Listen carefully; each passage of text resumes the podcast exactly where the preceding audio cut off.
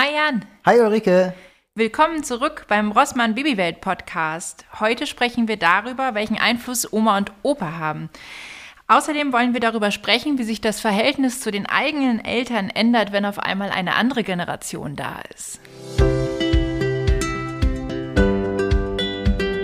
Ja, das finde ich ein total spannendes Thema. Ich finde ja immer, wenn die Kinder von Oma und Opa nach Hause kommen, wenn die da mal so übernachtet haben, ja. dann so, kommen so irgendwie erstmal andere Kinder zurück, als wären die so drei Wochen im Urlaub gewesen oder so. Ne? Weil ich habe immer das Gefühl, die dürfen da irgendwie alles, die kriegen da ohne Ende Süßigkeiten, die haben da einen schönen Film geguckt, weiß ich nicht.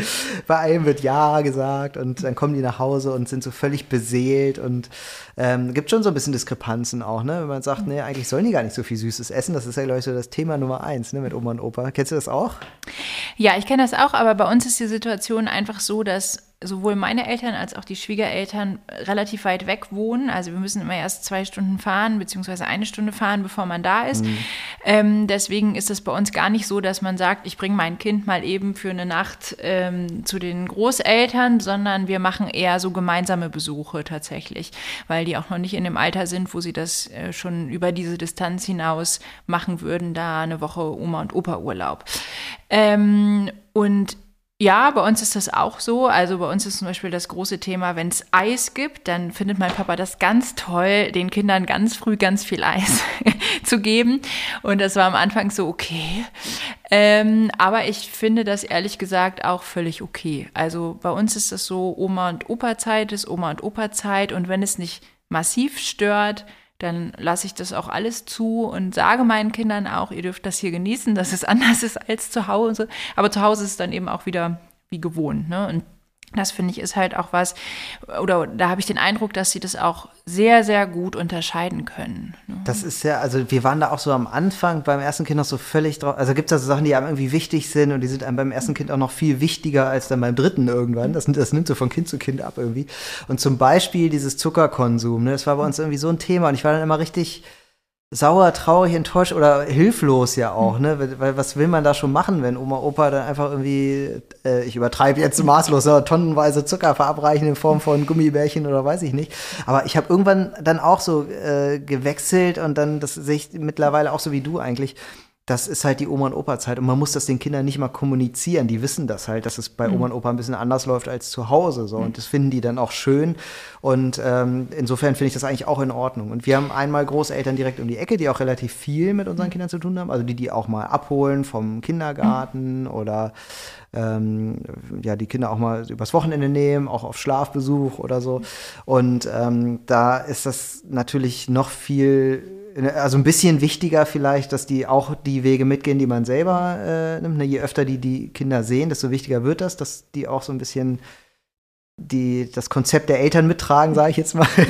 Aber wenn das, jetzt, weiß ich nicht, wenn die jetzt die Großeltern zwei, alle zwei Wochen mal sehen oder so, dann finde ich das völlig irrelevant eigentlich.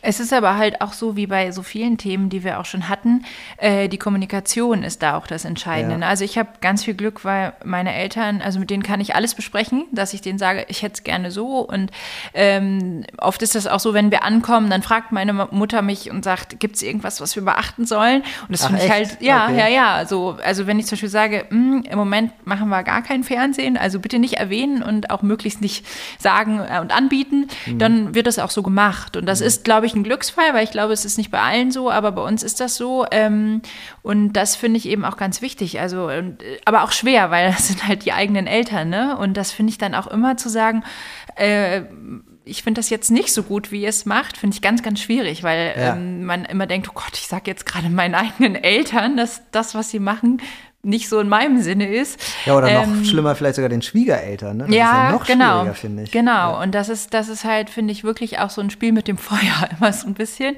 Ja. Wie gesagt, ich habe da Glück, auch, ähm, auch bei den Schwiegereltern, die auch noch mal ein bisschen älter sind, ähm, die auch, äh, glaube ich, ganz anders erzogen haben, als wir das jetzt tun. Und trotzdem ist da, also finde ich das ganz berührend oft, wenn ich mit denen ins Gespräch komme, ähm, wie flexibel die noch reagieren. Und das ist ein richtiger Glücksfall. Aber eben auch eine Erfahrung, die ich gemacht habe, dass ich gesagt habe, ich, äh, es gibt so bestimmte Sachen, die möchte ich für mein Kind nicht. Also zum Beispiel, dass es, äh, also dass gesagt wird, wenn du nicht brav bist, dann habe ich dich nicht lieb. So, das sind so Formulierungen, mhm. da stellen sich bei mir die Nackenhaare auf und da mhm. sage ich, okay, dann ist ja gut, dass wir dich immer lieb haben zu meinem Sohn. Mhm. Und dann spreche ich da auch drüber und sage, es finde ich schwierig aus den und den Gründen. Und das finde ich unfassbar äh, toll und ähm, faszinierend.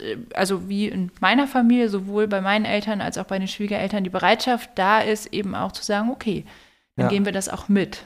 Also ich habe das auch, also was ich auch so erfahren habe, ist, dass man auf jeden Fall immer über alles reden kann. Es gibt halt nicht dieses so, oh Gott, äh, jetzt sind wir aber zerstritten oder so. Ich glaube, das ist, ist, jetzt zumindest in meiner Familie auch nicht so.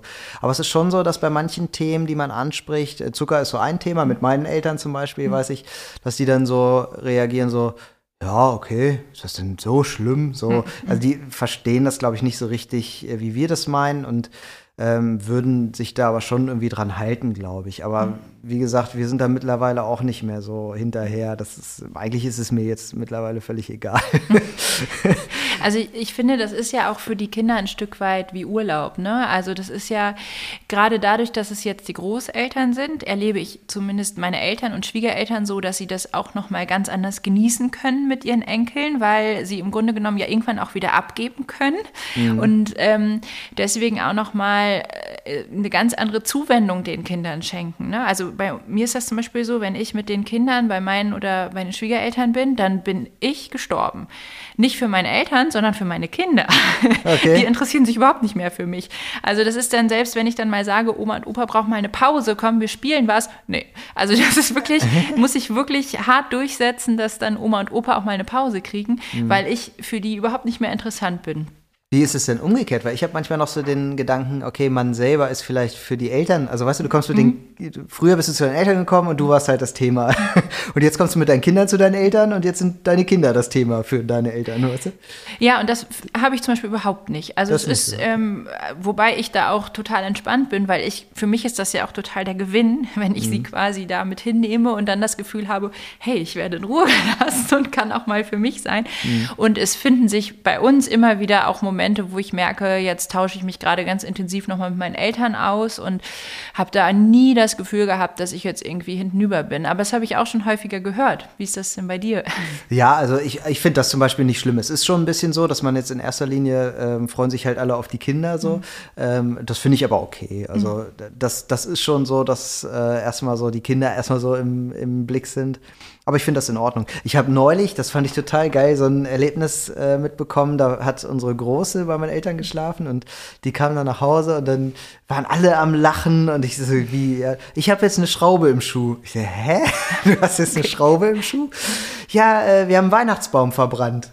Und so, hä, wie jetzt? Ja, dann waren die halt im Garten, hatten so einen Feuerkorb, ne? Dann wollten Oma und Opa mal zeigen, wie schnell so ein, so ein Weihnachtsbaum brennen kann. Also haben sie einfach den Weihnachtsbaum genommen, den verbrannt, da war halt noch eine Schraube drin, die haben sie mit verbrannt und meine Tochter wollte die austreten und äh, da hat sich die Schraube in den Schuh gebrannt. Okay. Oh, uiuiui. Komm, hat noch eine Schraube im Schuh. Witzig, aber also das ist immer so, finde ich, das sind so tolle Erlebnisse, die die mit Oma und Opa erleben irgendwie, auch wenn die alles anders machen oder vielleicht gerade darum, weil die so viel anders machen als die Eltern, mhm. ist das so schön für die auch so ein bisschen Selbstständigkeit, Eigenständigkeit zu entwickeln. Mhm. Ähm, bei Oma und Opa auch. Ne? Ja. Also das finde ich total toll eigentlich. Und deswegen ist es fast ein bisschen Aufgabe von den Eltern, finde ich, zu sagen, okay, so eine Grenze zu ziehen. Ne? Ab wann stören mich denn Dinge wirklich so sehr, dass ich die jetzt ansprechen muss? Ja. Und wann sind Dinge eigentlich so, dass ich sage, okay, vielleicht stört es mich jetzt ein bisschen, aber eigentlich ist es auch okay. Also muss ich es auch gar nicht erst ansprechen. So. Ja. Also ich finde, da muss man so ein bisschen für sich äh, überlegen. Ja. Also ich finde auch da macht es nochmal den Unterschied, wie oft haben meine Kinder das. Ne? Also das ist halt auch so, dass, also ich finde es manchmal schade, weil eben meine Eltern und Schwiegereltern so weit weg wohnen. Ähm, ich bin dann manchmal auch so ein bisschen eifersüchtig und denke, ach, die Nachbarn haben irgendwie äh, ganz dicht Oma und Opa. Es ist irgendwie, die haben dann einmal in der Woche das Kind dort oder ähm, die Oma und Oma und Opa kommen halt her. Ähm, und ich finde halt, wenn ich so eine Regelmäßigkeit habe, also dass mein Kind irgendwie zwei Tage die Woche auch von Oma und Opa betreut werden und dann jedes Mal äh, quasi über die Stränge schlagen darf, finde ich das tatsächlich, oder glaube ich, fände ich es schwieriger, als wenn es eben nur auf so Urlauben ist. Ne? Das ist halt auch, glaube ich, nochmal, mhm. wo man für sich auch gucken muss, wie ist denn das? Ähm, und ja, bei uns ist es halt eben so und deswegen können wir da sehr, sehr gut mit leben. Ne? Aber es ist zum Beispiel auch ein Unterschied. Ähm, meine Eltern sind noch mal ein bisschen jünger als die Schwiegereltern und ähm, wir fahren zum Beispiel zu den Schwiegereltern ganz häufig nur tagsüber, weil wir denen einfach auch gar nicht mehr so viel die Enkel zumuten wollen, weil die Kräfte natürlich auch nachlassen. Ähm, und das ist halt auch was, wo ich sage, das, das macht halt auch ganz viel äh, mit dem Verhältnis. Ne? Und da machen wir mhm. zum Beispiel jetzt gerade auch ganz viel Videotelefonie, das können die noch, das ist super. Ähm, aber das ist halt, man muss ja auch mal berücksichtigen, dass äh, zum Teil die Kinder ihre Großeltern gar nicht so häufig sehen und das Verhältnis dann auch ein ganz anderes ist, als wenn man sich ganz häufig sieht. Ne? Wie ist da das Gerechtigkeitsempfinden dann bei euren Eltern? Ähm, naja, ich glaube schon, dass meine Schwiegereltern manchmal traurig sind, weil ich als Mama der Kinder natürlich, also wenn ich mit denen unterwegs bin, weil ich gerade in Elternzeit bin zum Beispiel, dann ähm, fahre ich natürlich eher zu meinen Eltern als zu den Schwiegereltern mit den Kindern. Ne? Das klingt jetzt ganz gemein, aber es ist einfach so. Mhm. Ähm, wobei ich auch immer sage, das ist eben dieser Aspekt, dass ich meinen Schwiegereltern das auch gar nicht mehr so zumuten will. Ähm, aber ich habe nicht das Gefühl, dass sie sich irgendwie ungerecht behandelt fühlen, weil die Kinder auch glücklicherweise alle ihre Omas und Opas abgöttisch lieben.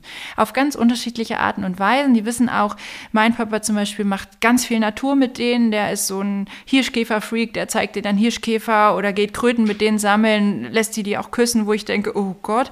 Ähm, und dann ist der andere Opa ähm, eben derjenige, der mit denen im Wald geht und auf dem Hochsitz und äh, runterguckt und so weiter und so fort.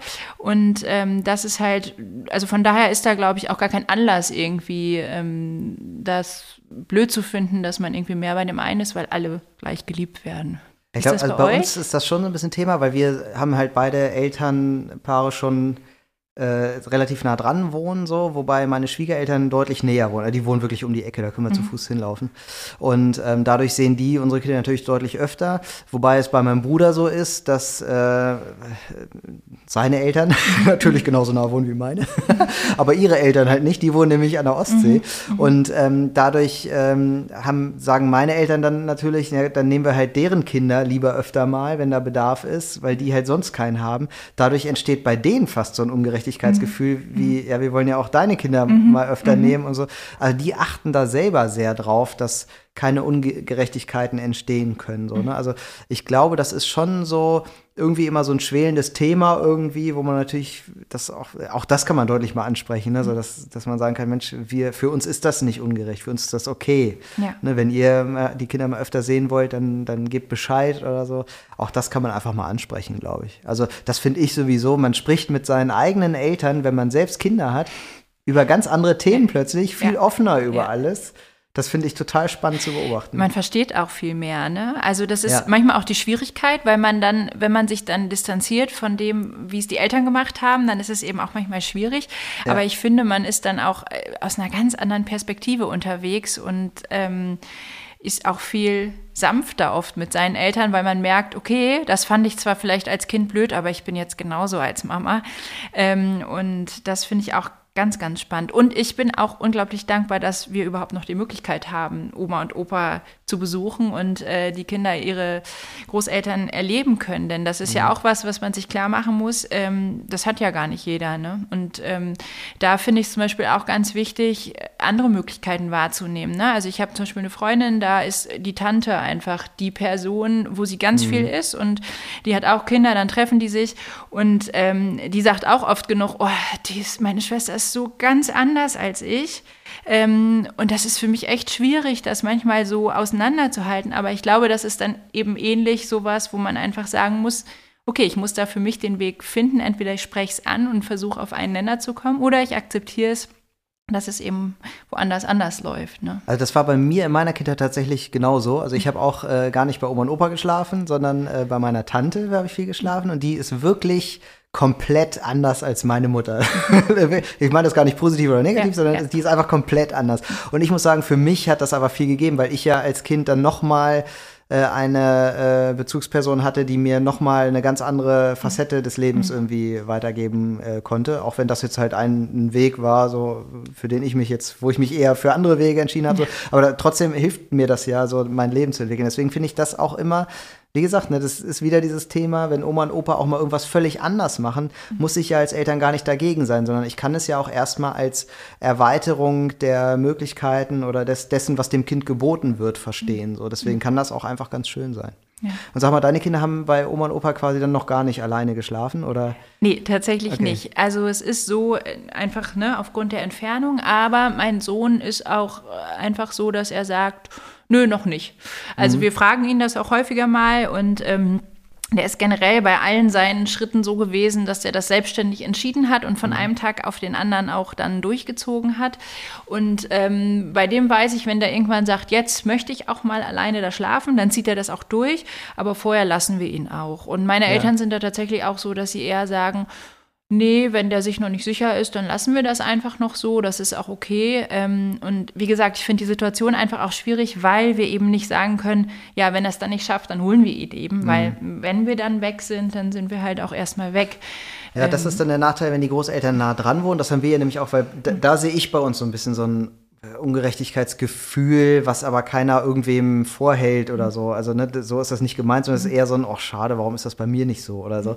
Weil dadurch, dass die einen Schwiegereltern so nah bei uns wohnen, ist es halt so, dass die Kinder auch viel schneller da sich trauen, da zu mhm. schlafen. Ne? Mhm. Ne? A, A, weil, es einfach näher dran ist und B, weil sie mit denen halt sonst auch mehr im Alltag zu tun mhm. haben und nicht am, in besonderen Situationen am Wochenende oder so. Ne?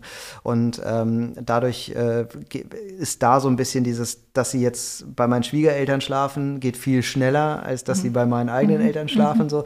Und ich glaube, das ist schon manchmal so ein kleiner Wermutstropfen irgendwie, ne? dass meine Eltern dann schon sagen, ach, das hätten wir eigentlich auch gern so, dass ja. wir da mal die Ersten wären oder so. Ja. Äh, Finde ich auch nachvollziehbar. Ja. Und das ist ja auch nicht böse gemeint oder so. Die freuen sich ja trotzdem auch für meine Schwiegereltern, dass das schon so früh klappt und so. Aber das ist so ein Thema, ne, mit diesem Übernachten dann auch. Finde ich auch für Eltern ein aufregender Moment. Ich wollte ich dich gerade fragen, also weil das stelle ich mir auch so total spannend vor. Äh, dieser Moment, wo man weiß, okay, die sind jetzt irgendwie ja. bei meinen Eltern oder bei den Schwiegereltern und man ist irgendwie auch das erste Mal ohne Kinder so zu Hause. Ja. Wie war das für dich, dieser? Also, ähm, beim ersten Kind ist das ja so, du nimmst dir erstmal alles Mögliche vor. Also wir hatten, wir saßen da wirklich, hatten dann so plötzlich die Liste der Möglichkeiten, die rollt sich so vom inneren Auge auf und du denkst so, oh Gott, wo soll ich denn jetzt anfangen? Und am Ende machst du irgendwie irgendwas, wo du, wo du dann, während du das machst, die ganze Zeit denkst, okay, wir hätten ja auch das machen können, das wäre viel schöner geworden. Oder das, oder das, oder das. Und eigentlich stresst dich das noch viel mehr. äh, und im Grunde hättest du einfach nur spazieren gehen sollen oder sowas. Ne? Sowas völlig ruhiges, entspanntes mhm. irgendwie, keine Ahnung, mal in die Sauna oder sowas. Ähm, aber da haben wir uns immer erstmal sehr viel vorgenommen. Für uns war dann so dieser Klassiker, ne, mal ins Theater gehen, essen gehen, so, was alle so sagen. Ne, das war dann so unsers. Aber im Grunde ähm, ist das jetzt mittlerweile so ein bisschen anders. Ne, wenn die Kinder mal weg sind, äh, dann sind wir auch einfach mal einen Abend zu Hause einfach und genießen das halt oder äh, verabreden uns mal mit Freunden oder also ja. so sind dann eher so normale Sachen. Ich glaube, das ist besser. Ich fand, ich finde aber vor allem schön, zu wissen, wenn die Kinder das erste Mal woanders schlafen, dass es jetzt erstmal in, innerhalb der Familie ist. Ist ja. auch nicht schlimm, wenn es nicht so ist, ne? aber ja. das fand ich irgendwie für mich immer beruhigend, ob es jetzt die Tante ist oder Onkel mhm. oder Oma, Opa, ganz egal. Aber da finde ich immer beruhigend, das ist irgendwie Familie, das ist sehr vertraut, mhm. fürs Kind ja auch irgendwie eine anderes vertraute Situation, als wenn die jetzt irgendwann das erste Mal woanders schlafen und das ist dann irgendwie die beste Freundin oder mhm. so. Ist auch nicht schlimm aber irgendwie so fürs innere Herz. das finde ich auch ganz spannend, weil ich auch bei beiden Kindern das Gefühl hatte, dass Oma und Opa auf beiden Seiten komplett sofort als Familienmitglied erkannt wurden. Ja. Also das war immer so, äh, schon als Baby, dass ich immer das Gefühl hatte, wenn die bei meinen Eltern sind oder bei den Schwiegereltern auf dem Arm, die fühlen sich pudelwohl. Mhm. Also äh, manchmal hat meine Mutter mir das Baby abgenommen und plötzlich hat es aufgehört zu weinen und ich dachte, das gibt's ja wohl nicht. so. und, ähm, Kannst du behalten jetzt. auch, auch, selbst bei diesen Podcast-Aufnahmen, also da hat mein Vater ja einmal die Kinder betreut und ich dachte vorher, okay, wie das wohl wird. Und das war unfassbar. Das hätte die mit niemand anderem ja, so kamen hier rein, alle waren so, gut gelaunt. Ne? Und, und ähm, das ist halt was, was ich total schön finde auch. Und uh, unabhängig von Oma und Opa einfach, dass du merkst, wenn sie, wenn sie so Vertrauenspersonen haben, ähm, dann lässt man sie ja auch viel leichter ziehen. Und dann lässt man mhm. auch viel leichter zu, finde ich, dass es vielleicht auch anders läuft dort. Und dann ne? fällt es auch allen Beteiligten leichter, wenn sie dann mal bei der besten Freundin schlafen. Ja, besten Freund. Genau. ja, das stimmt. Und sag mal, hattest du mal Situationen, wo du gesagt hast, das muss ich jetzt mal ansprechen bei Oma und Opa?